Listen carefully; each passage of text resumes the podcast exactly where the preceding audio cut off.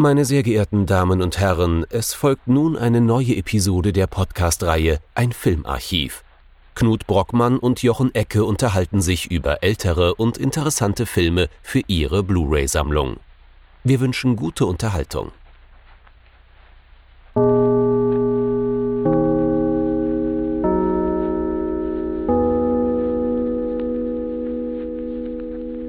Hallo Knut. Hallo Jochen und hallo liebe Zuhörerinnen und Zuhörer zu einer neuen Folge von unserem Filmarchiv. Wir befinden uns im tiefen Ausland dieses Mal, in Hamburg um genau zu sein, und haben einen Film besprochen, der kann man schon sagen, somit das ikonischste ist, was man so an deutschen Filmen besprechen könnte. Was haben wir uns denn angeschaut? Es soll heute gehen um Große Freiheit Nummer 7 von Helmut Keutner aus dem Jahr, und jetzt wird es schwierig. Äh, manche geben an 38 bis 44, andere sagen 43 bis 44. Erstmals gezeigt wurde er, wenn gleich auch nicht in Deutschland, 44. Ja, und in Deutschland 1946 nach Freigabe durch die Alliierten. Alliierten, ganz genau. Hans Albers, klassisches St. Paulianisches Liedgut und sehr viel Sehnsucht. Die große Freiheit Nummer sieben. Ich befürchte, trotz des ikonischen, äh, sag ich mal, Status des Films, sollten wir trotzdem auf die Handlung eingehen, denn ich muss es ganz ehrlich sagen, als ich den Film gesehen habe, habe ich was anderes erwartet. Worum geht es denn in dem Film, Jochen? Das ist tatsächlich gar nicht mal so einfach zusammenzufassen. Wenn wir wirklich nur so nach reinem Plot gehen wollen, dann schält sich so nach so 20, 30 Minuten so eine klassische Ménage à trois Geschichte raus, so eine Dreiecksgeschichte. Es geht hier um Hannes, Hannes Kröger, um genau zu sein, gespielt von Hans Albers, ehemaliger Matrose, jetzt Sänger im Hippodrom auf der großen Freiheit. Äh, der ja, singt dort äh, schmachtend Sehnsuchtslieder ähm, zwischen Betrunkenen und Prostituierten.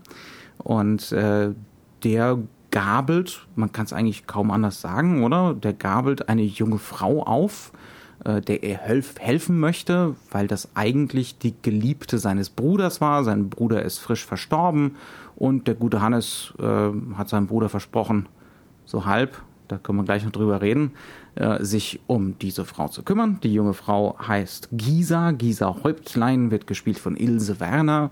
Äh, lustige 30 Jahre Unterschied zwischen Hans Albers und der Darstellerin. Auch das wird ein Faktor im Film sein. Jedenfalls Hannes nimmt diese junge Frau bei sich auf. Die junge Frau findet relativ bald Anstellung in Hamburg und äh, lernt auch relativ bald einen zumindest etwas jüngeren Mann kennen. Das ist der Willem, der wird gespielt von, lass mich nachdenken, Hans Söhnker. Auch so ein Mittelstar, B-Star des Nazi-Kinos der Nazi-Zeit, ähm, den sie natürlich äh, wahrscheinlich auch aufgrund seines Alters aber auch weil er sich von Anfang an nicht väterlich gibt, sondern ne, von Anfang an ziemlich anzüglich sexuell unterwegs ist, auch äh, deutlich präferiert. Und äh, ja, jetzt ist die Frage, für wen wird sich Gisa entscheiden? Und äh, schafft Hannes überhaupt, ihr ein Liebesgeständnis beziehungsweise einen Antrag zu machen? Das ist jetzt so ein bisschen diese Ménage à trois aber es gibt noch ganz viele kleine Plots, ne, die hier so am Laufen sind. Denn zum gewissen Grad ist das auch hier die berühmt-berüchtigte Milieustudie. Spielt ja im Milieu, ne? Im wahrsten Sinne des Im Wortes. Im wahrsten Sinne des Wortes, also auf der Reeperbahn. Ähm, und dementsprechend kriegen wir diverse Matrosen vorgestellt. Drei von denen werden auch individualisiert. Das sind Fiete, dann haben wir noch den Jens und dann haben wir noch einen gewissen Karl, ne, gespielt von Helmut Kreutner selbst, interessanterweise. Ähm, einer von ihnen, das ist, glaube ich, der Jens, der bandelt mit einer Prostituierten an, aber eine richtige Liebesgeschichte ist das natürlich nicht. Es geht hauptsächlich mal ums Geld.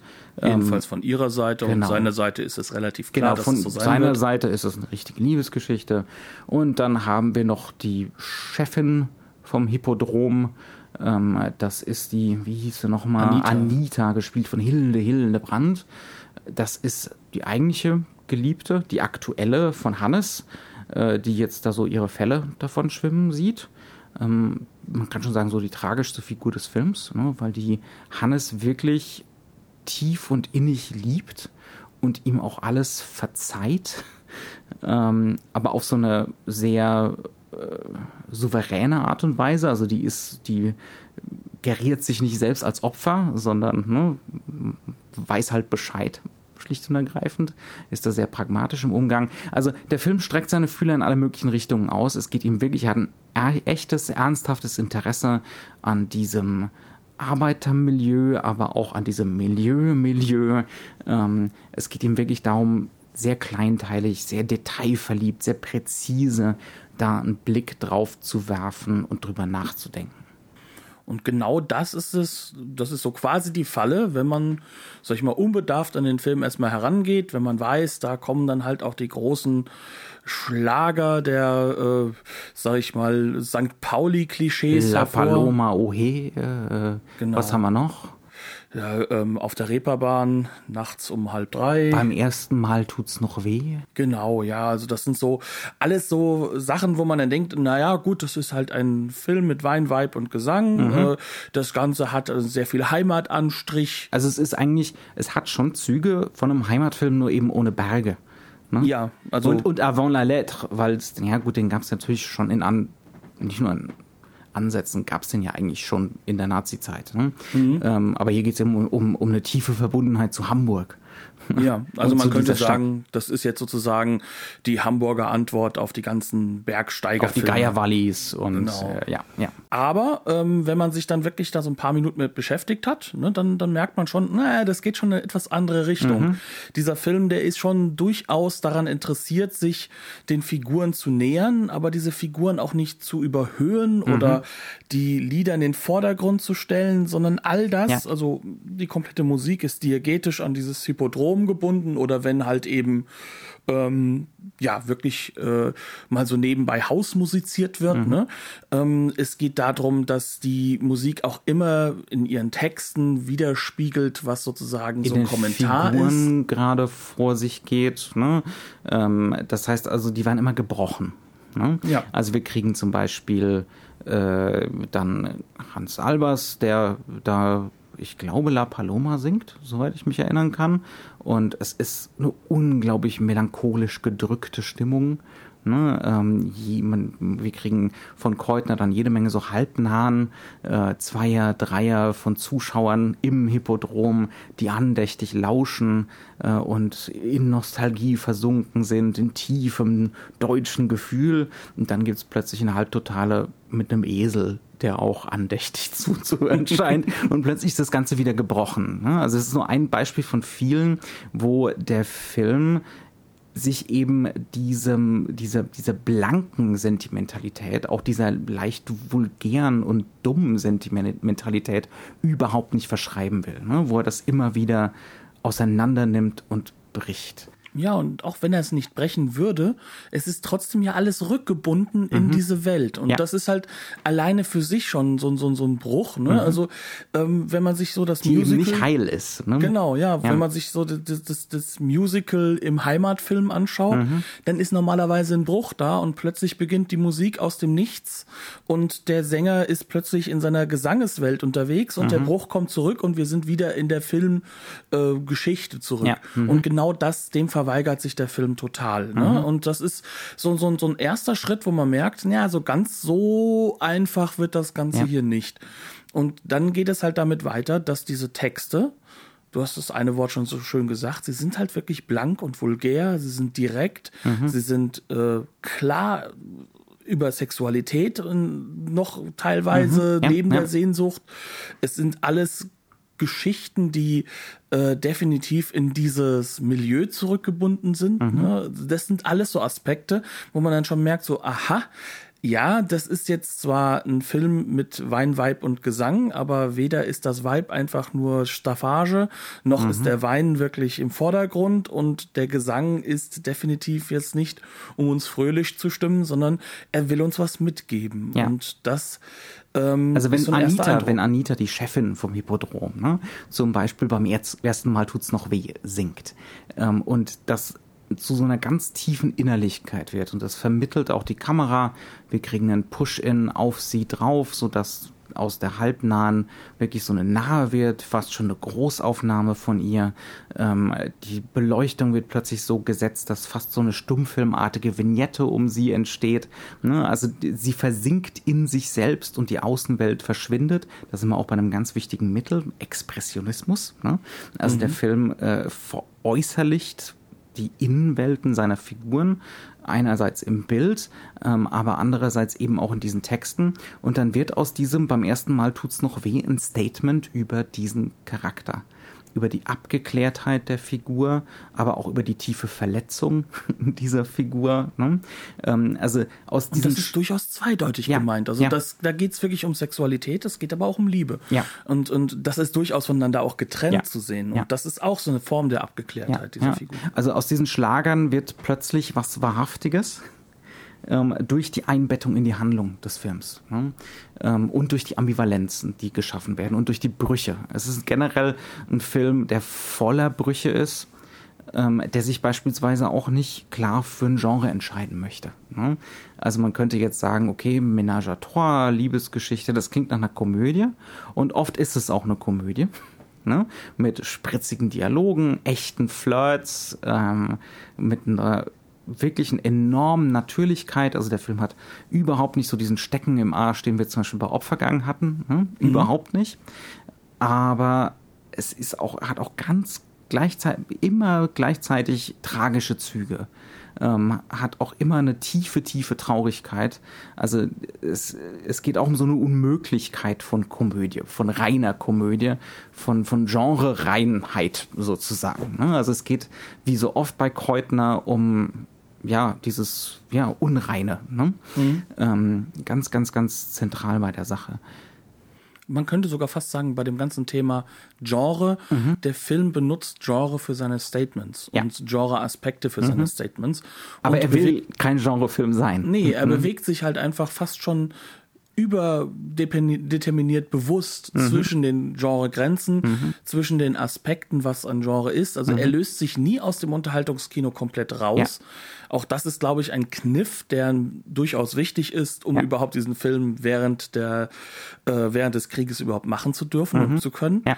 Ähm, aber er ist halt immer darauf bedacht, dass das Genre, wenn es denn Überhand gewinnt, sofort mhm. seine Grenzen aufgezeigt bekommt. Mhm. Und äh, dabei nimmt er sich auch nicht zurück, auch ja. in der Form zu ironisieren, dass er sein Publikum als ein Genre kennendes Publikum ernst ja. nimmt und dadurch fast schon so, so eine postmoderne äh, Sichtweise aufnimmt, indem mhm. er dann wieder zeigt, so, hier ist aber die Grenze, so wie du es eben so schön gesagt ja. hast, der andächtige Esel, ne? Mhm. Also, wo dann sozusagen ein, ein, ein Element des Genres, und das ist in diesem Falle halt auch wirklich dieses Musical, mhm. vollkommen ad absurdum geführt mhm. wird. Ja. Nur um klarzumachen, hier fühl dich da mal nicht zu wohl drin. Mhm. Suchen wir uns doch nochmal ein anderes Beispiel.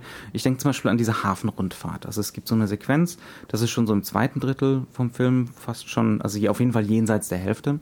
Ähm, da sind unsere drei Figuren von unserer Ménage à Trois, also Gisa, Hannes und Willem zusammen auf so einem Ausflugsboot. Ne? Äh, die übliche Hamburger Hafenrundfahrt war schon in den 40ern offensichtlich ein touristischer Standard. Ne?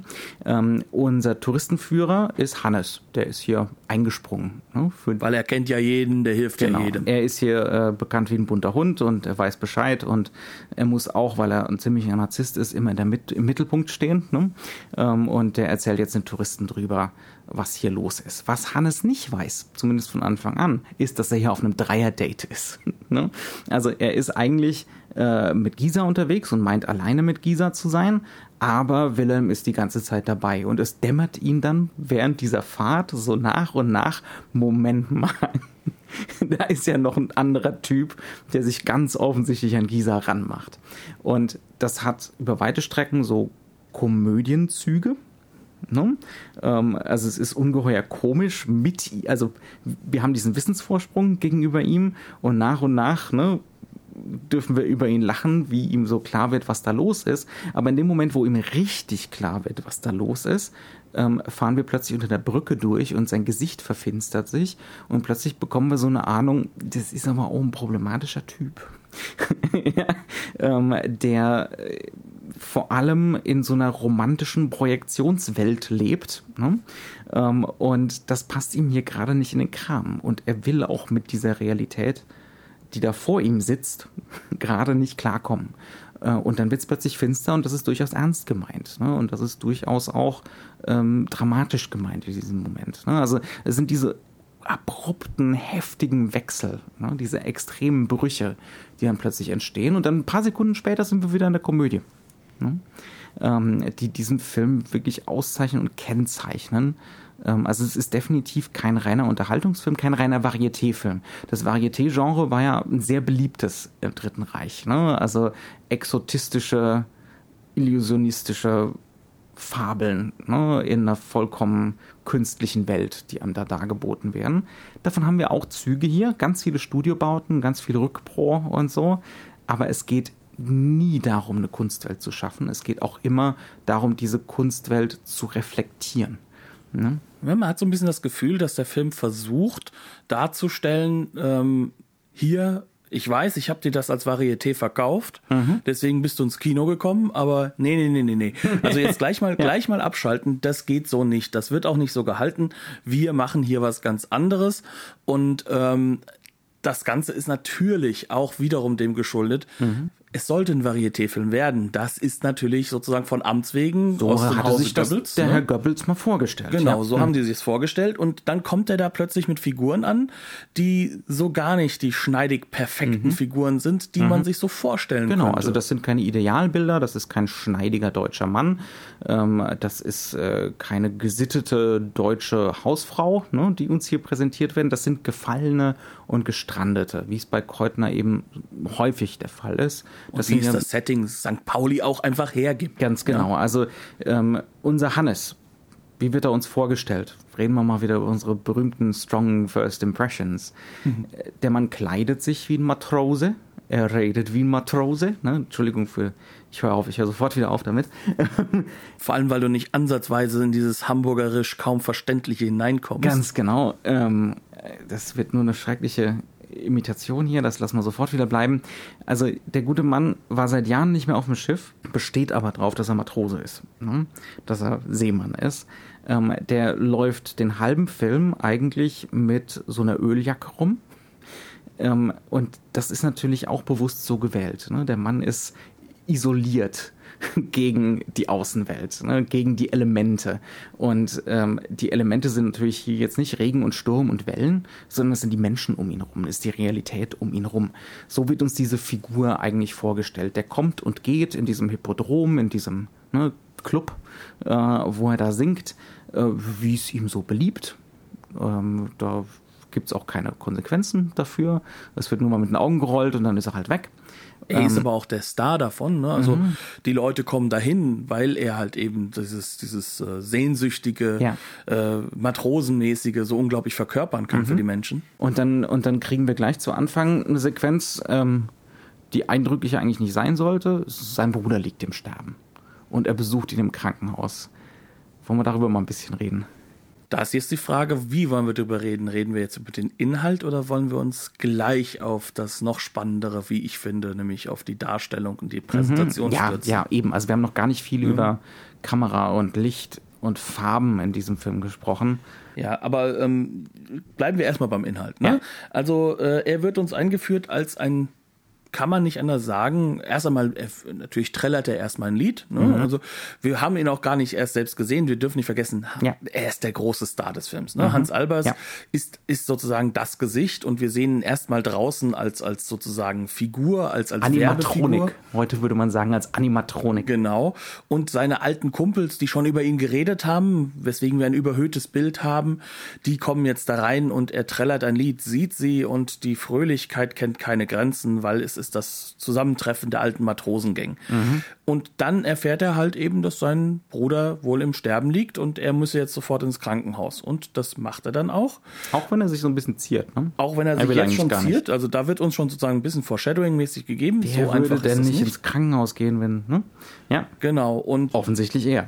offensichtlich er und er ist dort und sein Bruder liegt im Sterben und hat noch eine letzte Bitte an ihm und er weigert sich. Mhm. Er sagt ihm hier, nee, nee, nee, mit dir nicht, wir beide, da ist alles zerschnitten, du bist schuld an meinem Leben und daran, wie es jetzt gelaufen ist. Und ähm, er wollte ja immer gemacht. Steuermann werden, ne? Und genau. hätte dafür eine Ausbildung machen müssen und wegen seinem Bruder, der sein ganzes Geld versoffen hat, äh, hat er das nicht machen können und äh, er ist noch nicht mal zur Beerdigung von der Mutter gekommen. Ähm alles böse, alles hm? schlimm. Und ähm, er realisiert nicht mal, dass er nur über sich selbst ja. da am das ist ein Kreisen, das ist eine reine Nabelschau. Äh, währenddessen aber sein Bruder wirklich stirbt. Ja. Und er hat sich abgewendet, hat alles abgelehnt, weil der einzige Wunsch war, kümmere dich um mein ehemaliges Liebchen, kümmere mhm. dich um das Mädel, was durchaus eine sehr, sehr faire, ehrliche, äh, ein ehrlicher Wunsch ist, mhm. weil er wohl mit dem Mädel in der Falle war und mhm. sie nicht geheiratet hat. Ja. Ne? Und, und es ist sozusagen sein Big Regret und mhm. er, ähm, das ist wirklich was Ehrliches, was Menschliches mhm. und das realisiert im Endeffekt unser Hannes erst in dem Moment, in dem er merkt, in der Zwischenzeit ist sein Bruder gerade, als er ihm den Rücken zugewandt hat, gestorben. Und erst dann wird er seinen Wunsch erfüllen und fängt im Nachhinein auch irgendwann an, den Jungen zu überhöhen. Ja. und ihn positiv darzustellen. Genau, das geht so. Ne? Ähm, in dem Moment, wo er dann äh, bei Gisa auf dem Land eintrifft, wo sie äh, die gefallene Frau ist, weil natürlich im Dorf jeder weiß, nee, also dat, dat, die ist nicht mehr jungfräulich. Ne? Mhm. Ähm, Sie da war in so, Bremen. da fängt er sofort an zu sagen, also mein Bruder war kein Lump. Vorher kein gutes Haar an ihm gelassen, jetzt ist er tot. Die Legendenbildung fängt sofort an. Ne? Wo man auch wieder so sieht, es findet hier so eine Spiegelung statt. Auch, ne? Er identifiziert sich mit seinem Bruder und wir sollen ihn auch vergleichen mit diesem angeblichen Lump von einem Bruder. Denn es wird dann im Verlauf des Films immer deutlicher, die sind sich gar nicht mal so unähnlich. Ne? Also er ist hier nicht unbedingt der Tugendhafte, äh, dem übel mitgespielt wurde oder so. Ne? Also wir kriegen von Anfang an eine Figur gezeigt, die problematisch ist, narzisstisch ist, ich-bezogen ist und so weiter und so fort. Wir kriegen auch zum Beispiel, und das ist auch so ein ganz interessantes Ding, wir kriegen diese Animatronik, ne? also mhm. diese Sache von äh, Kunst, Kunstfigur und Wirklichkeit. Ne? Dieser Kontrast wird immer wieder aufgemacht.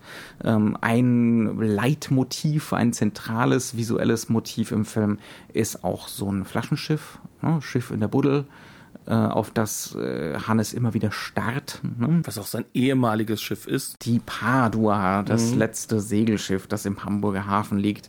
Ne? Auch diese, diese Rückgewandtheit, also diese Nostalgie die diese Figur auch verkörpert. Ne? Kein, kein Dampfschiff, ähm, kein modernes Dieselschiff oder so, sondern es muss schon das Segelschiff sein. Ne? Die, die Romantik, der Exotismus auch des 19. Jahrhunderts. Und das, das thematisiert der Film auch.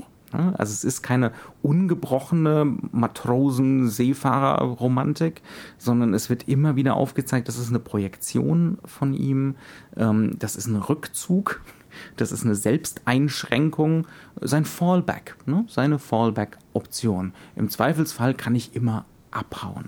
Und ich definiere mich genau darüber, weil das habe ich den meisten Menschen, die an Land geblieben sind, voraus.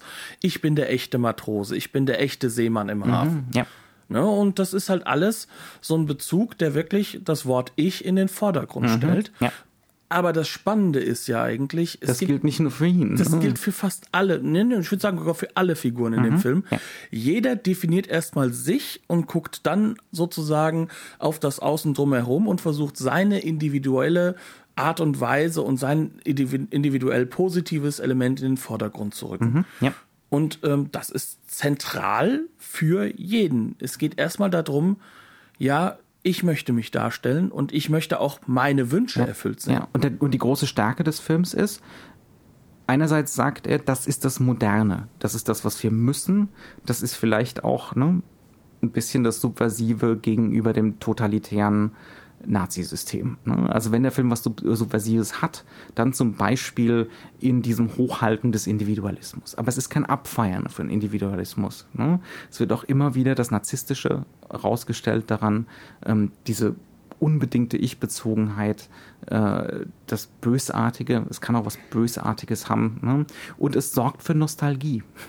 Mhm. Ja, also es, es sorgt für eine Sehnsucht nach einem Ort, auch nach Gemeinschaften, die es natürlich mit dieser Individualisierung in der Großstadt nicht mehr geben kann. Aber gleichzeitig bei Kreutner, ne, es muss sein. Das, das ist der Weg. Dieses Hamburg, das hier gezeigt wird, ist auch ein unbedingt internationales Hamburg.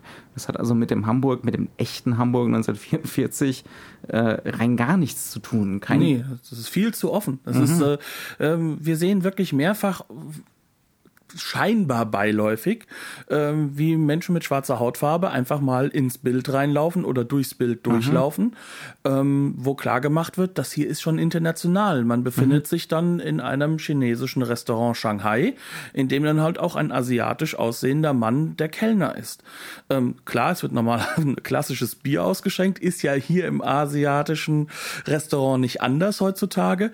Aber diese es ist schon erstaunlich, wie klar und wie, wie unglaublich insistent der Film mhm. immer wieder darauf hinweist, wir befinden uns hier in einer Art von Melting Pot, in einem, in einem großen, mhm internationalen Umfeld, das nichts, aber rein gar nichts mit diesem klassisch urdeutschen, was sozusagen mit ja irgendwelchen, zu tun hat. Mit irgendwelchen schrecklichen völkischen Ideologien zu tun hat. Ja, ja und dieses Internationale ist Heimat in diesem mhm. Sinne. Und ja. in dieser Hinsicht ist der Film ein Heimatfilm. Und subversiv. Ne? Genau. Aber halt auf sehr, sehr unterschwellige Art und Weise. Auf eine Art und Weise, wie es potenziell dann halt an der Zensur vorbeigeht. Ne? Weil Hans Albers ein paar schöne Lieder schmettert auch.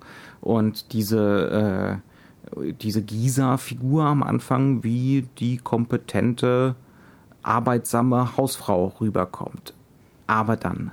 Aber dann ist sie durchaus eine Figur, die sehr offen und klar ihre, sich mal auch vulgären Art und Weisen hat. Sie darf mhm. dann mal auch wirklich ähm, mit äh, aufgeplusterten äh, Backen. Sie darf mal dicke da. Backen machen, ganz genau, genau, weil sie gerade nicht weiter weiß. Sie darf, sie darf mit den Augen rollen. Ja, sie ist äh, auch in der Lage, ähm, mehr zu wissen als die Leute drumherum. Sie mhm. kann ihre Sexualität ausspielen auch irgendwo. Mhm. Ihr ist klar, wenn die Männer gucken. Ja. Ihr ist es aber auch relativ klar, ähm, dass sie sich sozusagen ihren Mann oder ihren Freund aussucht. Ja. Und sie weiß auch, dass sie in diesem Hamburg eigentlich das erste Mal dass die Chance hat, das auch zu tun. Denn das mhm. Dorf, auf dem sie ist, in dem ist sie Gefangene, weil sie einfach es gewagt hatte, nicht nach dem keuschen, grundlegenden Bild, das eigentlich die Frau zu haben hat. Äh, da herrscht halt noch Traditionslenkung. Ne? Mhm. Und in der Großstadt eben nicht mehr. Das heißt, sie kann da sie selbst werden. Sie kann zum Individuum werden. Ne? Ähm, und, und sie kann sozusagen auch zu dieser typischen Art von Frau werden, die ganz genau weiß und ganz genau auch ähm, sich dessen klar ist, dass sie genauso viel zu sagen hat wie jeder andere mhm. oder jede andere auch. Und das sorgt dann einfach für wirklich tolle Szenen. Also diese Flirts mit Willem, ne? mit dem etwas jüngeren, er ist immer noch 20 Jahre älter als, die, als sie, aber äh, reden wir nicht drüber, der sich äh, um, um sie bewirbt auf relativ insistente und unverschämte Art und Weise. Sie arbeitet dann in einem Bekleidungsgeschäft und der gute Mann kommt rein und behauptet, er möchte eine Krawatte kaufen. Natürlich geht es nicht um Krawatten es geht maximal um Krawatten in einem freudianischen Sinne. Ne? Wofür mhm. steht denn eine Krawatte? Und dann gibt es Beratungsgespräche ähm, und äh, sie tut so, als wolle sie das Beratungsgespräch die ganze Zeit abbrechen. Natürlich ist es das Letzte, was sie eigentlich will. Ne? Ähm, und dann geht es halt eben so hin und her und dann hängt da im Geschäft auch noch äh, so ein Rettungsreifen rum, ähm, in das er sich in den er sich so reinhängen kann. Äh, das kann man jetzt auch deuten, wie man möchte. Ne? Mhm. Ähm, aber es geht ständig um so Grenzüberschreitungen, es geht äh, um eindeutige Zweideutigkeiten und das auf eine völlig unverkrampfte Art und Weise, auf eine wirklich äh, jugendliche Art und Weise. Also die jungen Leute dürfen nur die jungen Leute sein und auch wirklich ne, jugendlich und unbekümmert sein und ähm, aus, aus bestimmten Konventionen ausbrechen ne, und auch aus moralischen Gefängnissen ausbrechen. Und das macht Kreutner auf wahnsinnig tolle Art und Weise. Also das ist meilenweit beispielsweise von Freitalern entfernt. Ne? weil er ja auch nicht diese Agenda trägt, die in Haaland mit sich trägt, sondern mhm. es ist wirklich so, dieser Film erlaubt sich einiges, auch weil er sich deutlich von dem Status quo ablösen möchte. Und ähm, wenn er eine Sehnsucht hat, dann ist es eine Sehnsucht nach einem etwas, kann man schon sagen, freieren Weltbild, das ja schon mal da war in Hamburg. Ja. Und ähm, das ist das, was ihn sozusagen ins Zentrum trägt. Mhm. Was aber nicht bedeutet, dass dieser Film sozusagen hier ein Traumbild von, von früher darstellt, sondern ganz im Gegenteil. Der spielt ganz glasklar im Jetzt, in mhm. einem Jetzt, in dem kein Krieg herrscht. Mhm. Das merkt man auch. Was für so eine Paralleldimension. Ne? Ja, so ein bisschen. Ja. Aber was immer mitschwingt, ist, dass dieser Film sich von Anfang an niemals äh, in eine Position setzt, in der das alles nur positiv sei. Ja. Er weigert sich auch, alles irgendwie zu verteufeln. Es gibt niemanden oder irgendwas, was verteufelt wird. Mhm. Aber alle Niemand Figuren. Niemand ist hier böse alle Figuren, ja, aber sind alle egoistisch. Mhm. Auch Gisa weiß ganz genau, sie will jetzt für sich so eine gewisse Sicherheit, ein gewisses Leben haben auch, ne? Natürlich kann man davon ausgehen, sie verliebt sich wirklich in diesen Willem. Mhm. Warum weiß der Deibel? äh, weil der Typ ist nämlich genauso ein egozentrischer Dummbratz, wie es halt einfach auch äh, Hannes oh. ist. Mhm. Ähm, und die Spiegelung ist auch da durchaus bewusst mhm. geregelt. Ja, ja. Aber die können ähm, dieselben Lieder, dieselben proletarischen Lieder singen. Ne? Diese beiden Männerfiguren in der Ménage à Trois. Also die, das, das Einzige ist einfach, Willem weiß, wo er ist und wo er hin will. Ne? Der ist nicht so ein Weltenbummler, so ein jemand mit Fernweh. Das findet da einfach nicht statt. Nee, sondern er weiß ganz genau, er wird am Dock arbeiten, mhm. das wird sein Leben sein, ja. wahrscheinlich auf ewig. Also so ist aber er konstruiert, okay. ne, als ja. Figur, aber der Film ist definitiv so gestrickt, dramaturgisch, dass er uns immer wieder auf die Parallelen zwischen den beiden Figuren hinweisen will. Ähm, in, relativ insistieren. Zum Beispiel bei Hannes ist die Lampe kaputt und bei Willem zu Hause ist die Lampe kaputt und solche mhm. Geschichten. Ne? Also es gibt immer wieder so, und da ist Kreutner wie immer sehr detailverliebt. Ne? Es gibt diese kleinen visuellen Leitmotive, äh, die aber immer wieder so ins Bild gerückt werden, dass sie einem auffallen müssen. Äh, und dann kann man natürlich anfangen zu interpretieren. Mhm. Aber wenn wir jetzt schon soweit sind, lass uns auch ein bisschen über das Filmbild äh, mhm. reden. Können wir noch ganz, ganz, ganz kurz, will ich auch unbedingt sofort hin, weil der Film ist stilistisch, ästhetisch der absolute Wahnsinn. Ja? Ähm, können wir noch über eine Frauenfigur reden? Ähm, wir haben es jetzt schon gesagt, die Frauen haben hier, äh, haben hier äh, Agency, ne? sie haben Handlungsspielraum, sie werden ganz klar individualisiert. Äh, keine von ihnen ist in so einer totalen Opferrolle. Ähm, für mich die faszinierendste und ich glaube für dich auch äh, Frauenfigur ist eigentlich die Inhaberin des Hippodroms, also Anita. Ne? Mhm. Ähm, gespielt von, wer war es nochmal? Hilde Hildebrand. Hilde Hildebrand. Eine unglaubliche Figur und ich glaube eine Figur, bei der ein gewisser Rainer Werner Fassbinder ganz genau hingeguckt hat. Vor allem bei der Inszenierung auch mhm. dieser Figur. Ja, ja also äh, Anita ist und bleibt für mich so die zentrale Figur, die dieses ähm, positive Bild, äh, mhm. äh, was man sozusagen haben kann, äh, als, als Mensch, dieses sich wirklich hingeben, weil sie wirklich, äh, sie ist nicht nur verliebt, sondern sie liebt Hannes, wie er ist. Ja. Mit allen Schwächen. Und das, das sagt sie auch so, ja. ähm, ohne ähm, sich damit in eine Opferrolle zu begeben. Ne?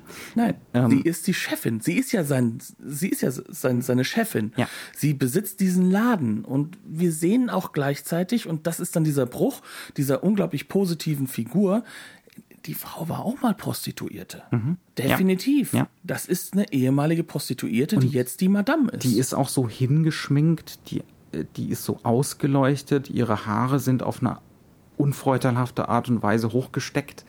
Die soll älter aussehen, als sie ist. Ne? Mhm. Und sagen wir es mal so, kaputter, als er ist. Ne? Also die wird inszeniert als eine Frau, die wirklich so gezeichnet ist von einem, äh, auch in dem Sinne, ne, die hat es zwar irgendwie geschafft, die ist jetzt in einer stabilen Situation, aber auch irgendwie verzweifelt, gestrandet, leicht kaputt. Ne? Ja, zerbrochen auch ja. irgendwo mhm. in gewisser Weise. Ja. Die, die hält sich noch aufrecht dadurch, dass sie jetzt heutzutage, also in dem Film jetzt, ähm, durchaus halt einfach auch diesen Pragmatismus an den Tag legt. Ja, ja, genau. Und das ist total faszinierend, finde ich. Also das ist wirklich die, mit die faszinierendste Gestalt die Hans Albers Figur ist natürlich unglaublich spannend, weil Hans Albert sich hier, Hans Albers sich hier völlig kaputt spielt. Es ja? ist schauspielerisch der reine Wahnsinn, was ja. der Mann macht. Ja. Und ähm, das Problem, was vielleicht allenfalls da ist, ist, es ist kaum Identifikationspotenzial da. Weil dieser Mann ist und bleibt, und das ist übrigens auch die Qualität von seinem Schauspiel. Mhm. Er ist eine so getriebene Figur, dass sie durchaus äh, für uns auch immer so diese Distanz hat, weil sie dann doch zu zerbrochen und zu kaputt ist und, Mhm. und zu wenig. solipsistisch, ne? Genau, also so in sich geschlossen. Ähm, der nimmt die Außenwelt gar nicht. Ich meine, jetzt sind wir ein bisschen bei einem, wir schweifen ein wenig ab, aber es ist vielleicht einfach auch eine wichtige Feststellung, ganz zentral. Sein Problem mit Gisa ist eigentlich, er möchte sie gerne heiraten, aber er geht davon aus, in seinem Narzissmus, äh, dass dieser sowieso Ja sagt. Ne? Das heißt also, äh, den ganzen Film hindurch erwähnt er das nicht. Er geht einfach davon aus, dass die Nummer dann schon läuft. Ne? Oder er hat das Gefühl, dass er schon klar deutlich gemacht hat, wo er hin möchte. Ja. Und ganz ehrlich, Gisa bemerkt das erst sehr, sehr spät. Ja. Oder will es auch erst sehr Ja, sie, sie will es ja ignorieren, weil für sie ist das dann doch eher so eine, eine Vaterfigur. Und so schwingt er ja auch immer wieder zwischen Vaterfigur Mhm. ja. und, und, Sexualisierung. und Sexualisierung Hin und her, Hin und her, ja. genau. Und er hat ja seine, seine feste Freundin eigentlich in Anita. Mhm. Ja, ne? ja. Und äh, das ist durchaus klar gemacht. Aber Und ähm, Anita weiß es. Ne? Also ja. der, ist es vollkommen klar, dass da irgendwas am Laufen ist. Ja. Und ihr ist auch klar, dass sie, wenn, dann keine Chance hat, weil sie ihn halt einfach kennt. Mhm. Und das macht diese Figur so besonders, weil gen- sie ist das Gegenteil. Also Mhm. Ja. Mhm. sie ist wirklich eine Figur im Jetzt. Und sie ist eine Figur, die in diesem Jetzt aber auch ganz genau weiß, wie diese Welt funktioniert. Die blendet nichts aus. Die ist in keiner Weise repressiv. Ne? Die weiß immer Bescheid. Und vielleicht ist sie gerade deswegen gezeichnet, ne? auf eine gewisse Art und Weise. Es wirklich, lässt sich hier schwer beschreiben, ist aber äh, ist wahnsinnig toll inszeniert. Vielleicht, man kann das daran vielleicht ganz gut beschreiben, sie, sie singt ja dieses beim ersten Mal tut's noch weh. Mhm. Und damit ist ja eigentlich grundsätzlich, äh, jetzt mal im Subtext vorbei, Ja. gemeint, äh, wenn man dann wieder verlassen wird, ne? Ja, Äh, ja. Mhm. weil der Seemann ja wieder auf See geht. Äh, und so wie sie das singt, äh, merkt man ihr an, nee, das tut noch immer weh. Sie redet sich das gerade im Gesang ein. Mhm. Und Und dieses typische romantische Scheitern. Genau. Ne? Ähm, also in der Romantik ist immer wieder dieses Scheitern des romantischen Idealismus eigentlich eingeschrieben. Ne? Ich behaupte, dass ich in der Natur aufgehe. Ich behaupte, ähm, dass ich kein romantisches Verlangen mehr spüre. Ich behaupte, äh, dass ne, äh, der Liebeskummer vergangen ist. Aber in Wirklichkeit ne, äh, ist ja eigentlich das Gegenteil am Laufen. Also das ist, das ist eine absolut faszinierende Figur. Und vielleicht, die, vielleicht so die, die heimlich zentrale Figur. ist auf jeden Ei- Fall- Eine von den. Ja, also sie kriegt auch eine wahnsinnig tolle Abschiedskamerafahrt zum Beispiel Mhm. ähm, von ihr weg. Ähm, ja, tolle Sache. Äh, Mhm. Und sehr, sehr proto-Fassbinder. Ja, ja. Also das ist wirklich äh, unglaublich auffällig. Und da kommen wir jetzt, glaube ich, auch wieder aufs Filmbild dann doch Ja. endlich zu sprechen. Denn Fassbinder ist ein gutes äh, Beispiel dafür. Dies ist eine wunderbare Überleitung. Es ist ein wunderbares Beispiel dafür, ähm, wie der Film über sein Staging, über seine Ausleuchtung und halt auch vor allem über sein Interieur, wie er es konstruiert, ähm, ein, ein Bild nach außen trägt, was eine innere äh, Situation entspricht und damit diese Form von Tragödie, die bei Fassbinder ja so im Zentrum steht, im Kern schon vorwegnimmt und, und alle auch wirklich ausbuchstabiert. Auch wenn er dann, wenn es zu tragisch wird, gleich wieder in den Komödienmodus wechselt, denn wir können das ja nicht wagen, hier Ja. in eine Richtung zu gehen. Aber, aber es hat tatsächlich auch schon diese Brüchigkeit. Ja. Ne? Die ist natürlich nicht so ausgeprägt wie bei Fassbinder, äh, wo es immer wieder um Verfremdung auch geht, ne? rausgerissen werden aus der Illusion. Das ist hier nicht ständig der Fall, aber immer wieder. Und ähm, dann einfach die Ästhetik. Ähm, Das ist, äh, das ist wirklich so eine. Also es ist. Fangen wir, fangen wir mal von vorne an. Ne? Das ist einer der wenigen Farbfilme Ja. die in der Zeit in Deutschland entstanden sind. Das heißt also, das deutet auch schon ganz klar auf ein Prestigeprojekt hin. ne? Das ist was, wovon man sich viel versprochen hat, künstlerisch, ähm, aber auch äh, rein ökonomisch, aber auch vom ideologischen Wert her. Ne? Ähm, und sei es nur als Durchhaltefilm, sei es nur für die Moral. Hat sich so nicht bewahrheitet. hat, nicht ganz funktioniert. Dafür ist äh, Keutner halt ein bisschen zu widerspenstig und ein bisschen zu komplex. Und ähm, diese Farbkamera, ganz ähnlich wie, wie bei Opfergang, ich würde aber sagen, noch besser, ist der helle Wahnsinn. Äh, auch gerade in dieser neuen Restaurierung. Mhm. Ähm, aber gerade vielleicht auch deshalb, weil der Film gar nicht mal so sehr auf bunt setzt. Ne? Also im Gegensatz zu dem, was im frühen Farbfilm zum Beispiel in Hollywood lief, wo es darum ging, mit den Farben eben nicht zu geizen, sondern äh, visuelle Werte zu schaffen, schraubt Keutner hier die Palette extrem runter. Warum macht er das? Wir hatten vorhin schon ein zentrales Wort, mhm. nämlich expressives Kino. Mhm. Ähm, was Keutner macht, ist im Endeffekt, er führt aus dem, sag ich mal, Expressionismus, aus dem Stummfilm heraus, aus, aus dieser Phase, die Bildsprache in ein Farbschema über mhm. und in eine Farbsprache auch, kann mhm. man sagen. Ja. Ähm, was ich immer wieder gelesen habe, auch gerade bei der Blu-ray, die wir da gesehen haben, ist, dass das gern mit Film Noir gleichgesetzt wurde. Wobei der Film Noir sozusagen gleichzeitig in Hollywood mhm. das Gleiche macht, kann man sagen. Ja, ja.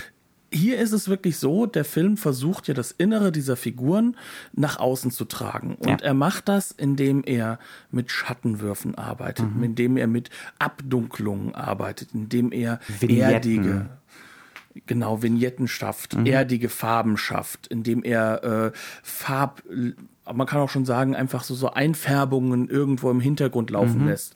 Zum Beispiel, wenn wir bei Anita im Büro sind, dann wird es alles sehr warm, rot-orange-farbenes Licht, was da im Hintergrund gesetzt wird. Und Im ähm, Krankenhaus wirkt es dann plötzlich so, als wären wir doch wieder in einem Schwarz-Weiß-Film. Ne? Mhm. Fällt alles an Farbe raus, was überhaupt da ist. Aber selbst das Hypodrom ist eigentlich in seltsamen Grauwerten so durchgestaffelt. Und dann, aber auch das ganz bewusst, weil man dann nämlich ähm, mit äh, Suchern, also mit Scheinwerfern, ähm, Farbakzente reinknallen kann ne? mhm. ähm, auf die Darsteller. Das heißt also, dann haben wir plötzlich ähm, auf einer Figur wie Anita, während sie singt, so einen orangenen Schein drum zum Beispiel. Ne? Ähm, ja, also es geht um eine unglaublich plastische Wirkung, es geht um krasse Kontraste teilweise. Es geht auch darum, Spots insgesamt zu setzen, mhm. nicht nur auf das gesamte Bild von mhm. jemandem, sondern halt gerade im Falle vom ähm, Hans Albers ja. auch auf die Augen. Mhm. Und, äh, mit Kokolores, ne? also mit so meistens so ein ausgeschnittener Karton oder dergleichen, so dass wirklich nur so die Augenpartie intensiv ausgeleuchtet werden kann, äh, dass dieses krasse Blau äh, von Albers Augen rausgearbeitet mhm. wird und dann eben dieser Sehnsuchtsblick, der aber auch oft genug was Entrücktes und Unheimliches dadurch gewinnt. Der auch in den Wahnsinn reingehen kann, weil mhm. da, da, kann auch Wut reinkommen, da ja. kann Wahnsinn. Also es ist immer wieder, es ist ein wiederkehrendes Schema, kann man sagen, dass, dass, dass er an eine Stelle schritt, äh, schreitet und stell, sich stellt, also wo das Blocking genau ja. so gebaut ist, dass man sagen kann, okay, jetzt stellt er sich dahin und genau da ist dieser Spot für seine mhm. Augen. Und wir wissen ganz genau, das ist präzise vorgedacht, ja. wo stellt er sich hin und wie bewegt sich die Kamera. Mhm. Weil die Kamera selten wirklich steht in diesem Film, ja. sondern sie hat sowas von, von fast schon einer bewegten Handkamera, obwohl das ein Monster ist von mhm. Kamera, also, das kaum zu bewegen ist. Die Parallelfahrt ist so eines, ne, die raumöffnende Parallelfahrt ist so eines der Standardmittel, ähm, aber auch ziemlich krasse Fahrten von Detailaufnahmen auf halbnah raus, auf teilweise sogar fast auf halbtotale, ja. Also wirklich so atemberaubende Fahrten, wo wahrscheinlich der Focuspuller wahnsinnig geworden ist. ja, ja weil ähm, äh, Tiefenschärfe mit Farbfilmen, mhm. mit diesen Ausleuchtungsmöglichkeiten in der Zeit, das ist noch nicht. Ja, ja. Ähm, fällt dir noch was anderes an Farbeffekten ein? Also für mich ist es halt einfach vor allem dieser Verlust von Farbeffekten. Ja. Und natürlich ähm, müssen wir über zwei Szenen reden. Das eine ist äh, für mich nochmal, dass wir nochmal über den Bruder reden, mhm. weil auch hier wird nämlich durch die Form dessen, mhm. wie er mit ja. Licht umgeht, so eine Klarheit geschaffen. Der Bruder liegt im Bett, als, als, als wäre ein Stummfilmcharakter, der mhm. im Krepieren ist. Mhm. Aber auch auf seinen Augen liegt genau der gleiche genau, Schein. Also da sind auch so diese Parallelisierungen, ne? Genau, ja. Ähm, wo uns auch so ein bisschen klar gemacht gemacht wird, so weit ist Hannes nicht von seinem Bruder weg. Ne? Da mhm. gibt's Ähnlichkeiten. Und ja. wir haben Kippungen im Bild, wir mhm. haben schräge Linien, wir haben Brüche, wir mhm. haben ganz glasklar, dass manche Gegenstände größer gebaut sind, als sie eigentlich mhm. sein sollten, um einen psychologischen Effekt darzustellen. Ja, immer wieder Vordergrundobjekte. Äh, zum Beispiel Seile, Taue, die in die Kamera knallen. Ähm, Stühle, die größer sind, als sie sein dürften. Immer wieder innere Rahmungen. Mir fällt da zum Beispiel ein Bild ein, wenn Gisa mit Hannes zusammen ihr Heimatdorf verlässt.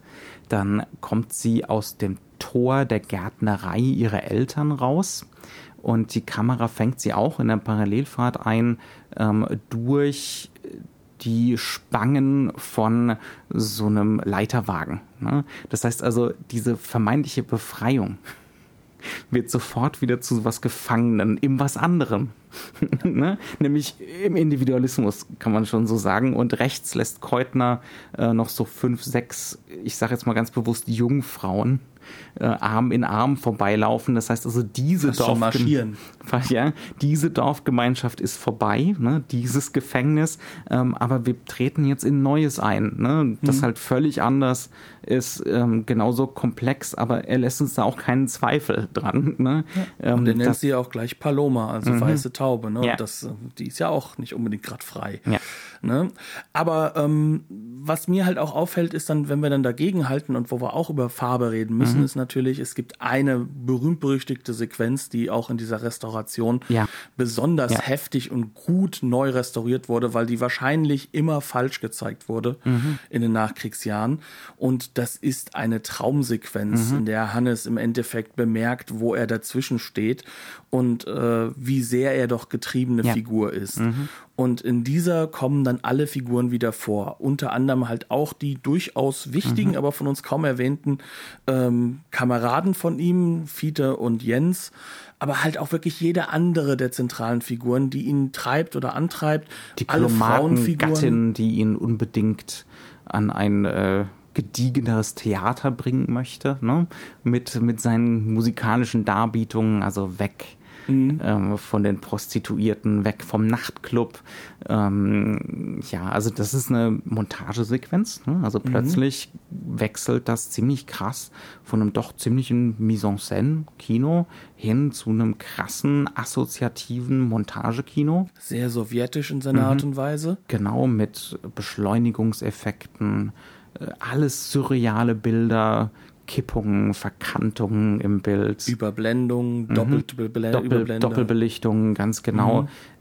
Man kann es schwierig vermitteln jetzt in diesem Format hier, was für einen Eindruck die Sequenz hinterlässt. Also mich hat die fertig gemacht in diesem Moment ja, mich hat sie vor allem begeistert, vor allem durch mhm. die, da, deswegen komme ich auf sie zu sprechen, durch die Farbsprache, weil ja. alles ist in einen Blauton getunkt. Es, ist, es sieht aus wie viragiert. Ne? Der ja. Effekt ist erzielt durch äh, Filter vor mhm. der Linse, aber es soll aussehen eigentlich wie so ein viragiertes, also eingefärbtes Stimm Stummfilmbild. Ja. Mhm. Was ja im Stummfilm durchaus üblich war. Mhm. Ne? Also ganz berühmtes Beispiel Nosferatu, wo Tag- und Nachtsequenzen unterschiedlich eingefärbt wurden mhm. und der Blau, die Blaufärbung waren dann quasi die Nachtsequenzen. Mhm. Ja. Ähm, hier ist es so, dass aber dieser Blaueffekt nicht alleine für sich steht, sondern wir haben dann auf wichtigen Figuren wie zum Beispiel auf ähm, äh, unserer Gisa an einer Stelle dann halt auch plötzlich wieder Farbtupfer. Ne? Mhm. Wir haben ähm, bei manchen Figuren plötzlich dann so ein rotes Tuch, das dabei ist. Oder wir mhm. haben plötzlich wieder diesen orangenen Hintergrund, der mit reinschlägt, äh, mhm. äh, wenn er dann äh, bei Anita innerhalb diesem mhm. Traum ist. Ja. Das heißt also, diese Farbtupfer, die sich gegen dieses Blau stellen, ja. geben einen fantastischen, aber super surrealen Effekt, ja. der wiederum aber eben nicht auf dieses alte Kino verweist, sondern im Ganzen eine sehr, sehr moderne, sehr klare Jetzt-Sprache vergibt. Und das ist mitten im Krieg entstanden an drei Stellen. Der Film musste quasi fliehen, erst aus Hamburg nach Berlin, dann von Berlin nach Prag, um überhaupt fertiggestellt zu werden.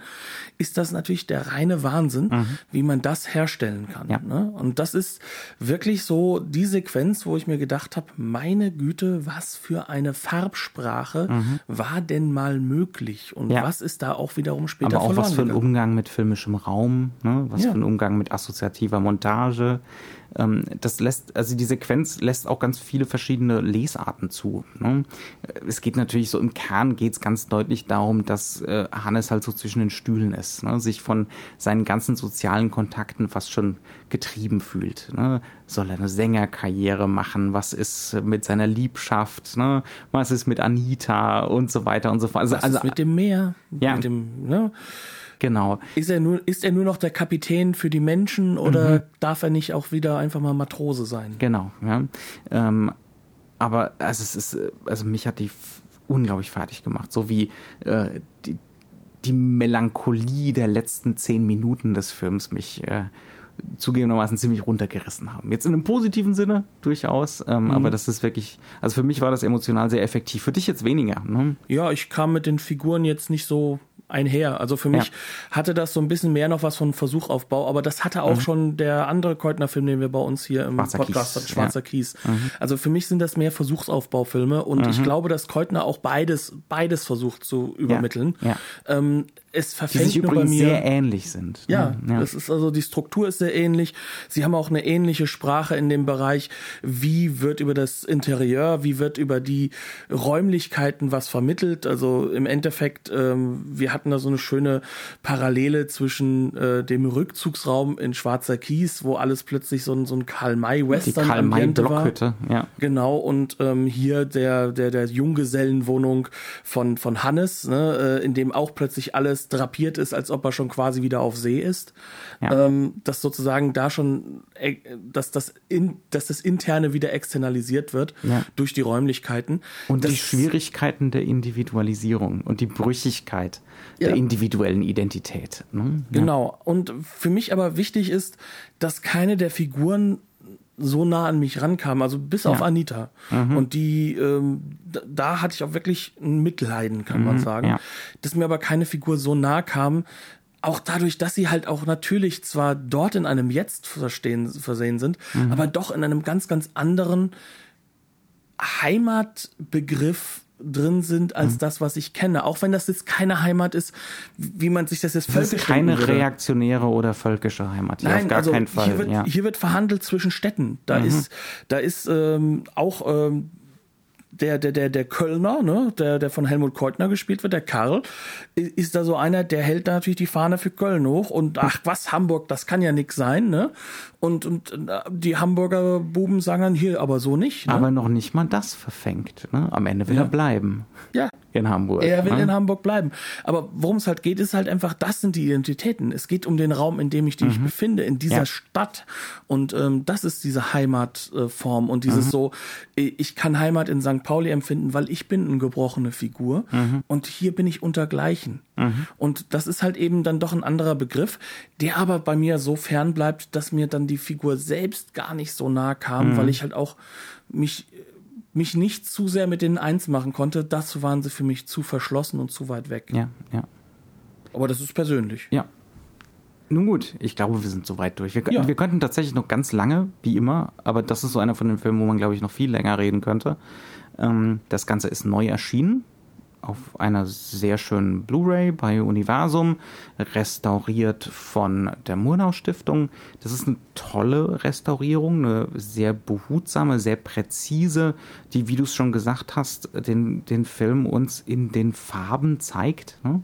wie das Ganze gehört. Mhm. Ähm, was eine wunderbare Sache ist. Das konnte man jetzt lange Jahre lang eben nicht so erleben. Ähm, auch da Weil wieder. wir nur das Kamera positiv hatten, wir hatten gar nicht mehr das Negativ. Es gibt, glaube ich, Teile des Negativs, so habe ich es ja, verstanden. Haben, sie haben jetzt ein komplettes ja. Negativ äh, noch äh, wieder ähm, nutzen können, mhm. um dann das alles wieder aufzubauen. Ja, ja. Also eine tolle Restaurierung. Bei einem Film dieser Größenordnung würde man sich natürlich wünschen, wenn irgendwie mehr an Extras laufen würde. Also das wird wenig kommentiert oder wenig aufbereitet. Wir kriegen ein Booklet ähm, mit einem Text äh, von Frau Wilkening, glaube ich, die die Restaurierung äh, zu verantworten hatte. Der ist hochinteressant. Es gibt einen Text von Olaf Möller, einen kurzen äh, über Mag den Film. Guten. Das sind alles ordentliche Texte, aber man würde sich doch bei was mit dieser filmgeschichtlichen Bedeutung ein bisschen mehr wünschen. Wahrscheinlich gibt es einfach in Deutschland nicht den Markt dafür, dass sich das ökonomisch lohnen würde, was einfach eine Schande ist. Man kann es nicht anders sagen, aber Ja, das kann man dem allem- Label und der Stiftung natürlich nicht irgendwie aber vorwerfen. Es ist, es ist vor allem deswegen schade, weil dieser Film so viel anbietet. Auch, Ja. auch eben gerade, weil er ähm, durchaus so, so seine Aspekte hat, dass man wirklich ins, ins Grübeln kommt. Warum sollte da geschnitten werden? Was hat denn dem Regime nicht gefallen? Ähm, wie kann er am Regime vorbei eigentlich einen Film machen, der definitiv nicht nationalsozialistisch geprägt ist, in keiner Form? Ja. Also bis darauf, dass einmal die Flagge im Hintergrund als Realismusbild vorkommt an, an dem einem einen Schiff. Schiff, weil dann hätte das Schiff gar nicht ausfahren dürfen, wenn nicht. Ähm, sonst wird das alles eigentlich verneint und, und weggeschaltet, ohne aber unpolitisch zu sein. Ja, Und das, ja. das, ist ein, das ist ein Spagat, der, der würde mich erfreuen, wenn da sich auch neben Filmhistorikern auch andere Historiker mit da dran setzen würden und man einfach mal diese Diskussion wirklich auch auf der Blu-ray noch mitverfolgen Ja, könnte. ja, also eben, genau so eine Einordnung wäre toll, aber was nicht geht, geht dann wohl nicht. Genau. Aber wir können es empfehlen. Wir können es mehr als empfehlen. Ähm, sollte man, wenn man auch nur im geringsten Maße filmhistorisch interessiert ist oder filmästhetisch, ne, früher Farbfilm, ähm, meisterhafter früher Farbfilm, wahnsinnig toller früher Farbfilm, sollte man das, glaube ich, haben. Sollte man das besitzen, sollte man das im Regal stehen haben. Bevor ich mich weiter wiederhole, machen wir einfach mal Schluss. Ja. Ihr könnt uns wie immer Feedback geben auf allen sozialen Kanälen. Und äh, ansonsten sagen wir Dankeschön fürs Zuhören. Auf Wiederhören im wahrsten Sinne des Wortes bis zur nächsten Woche und bleibt uns doch bitte, bitte gewogen. Dankeschön. bis dann. Tschüss.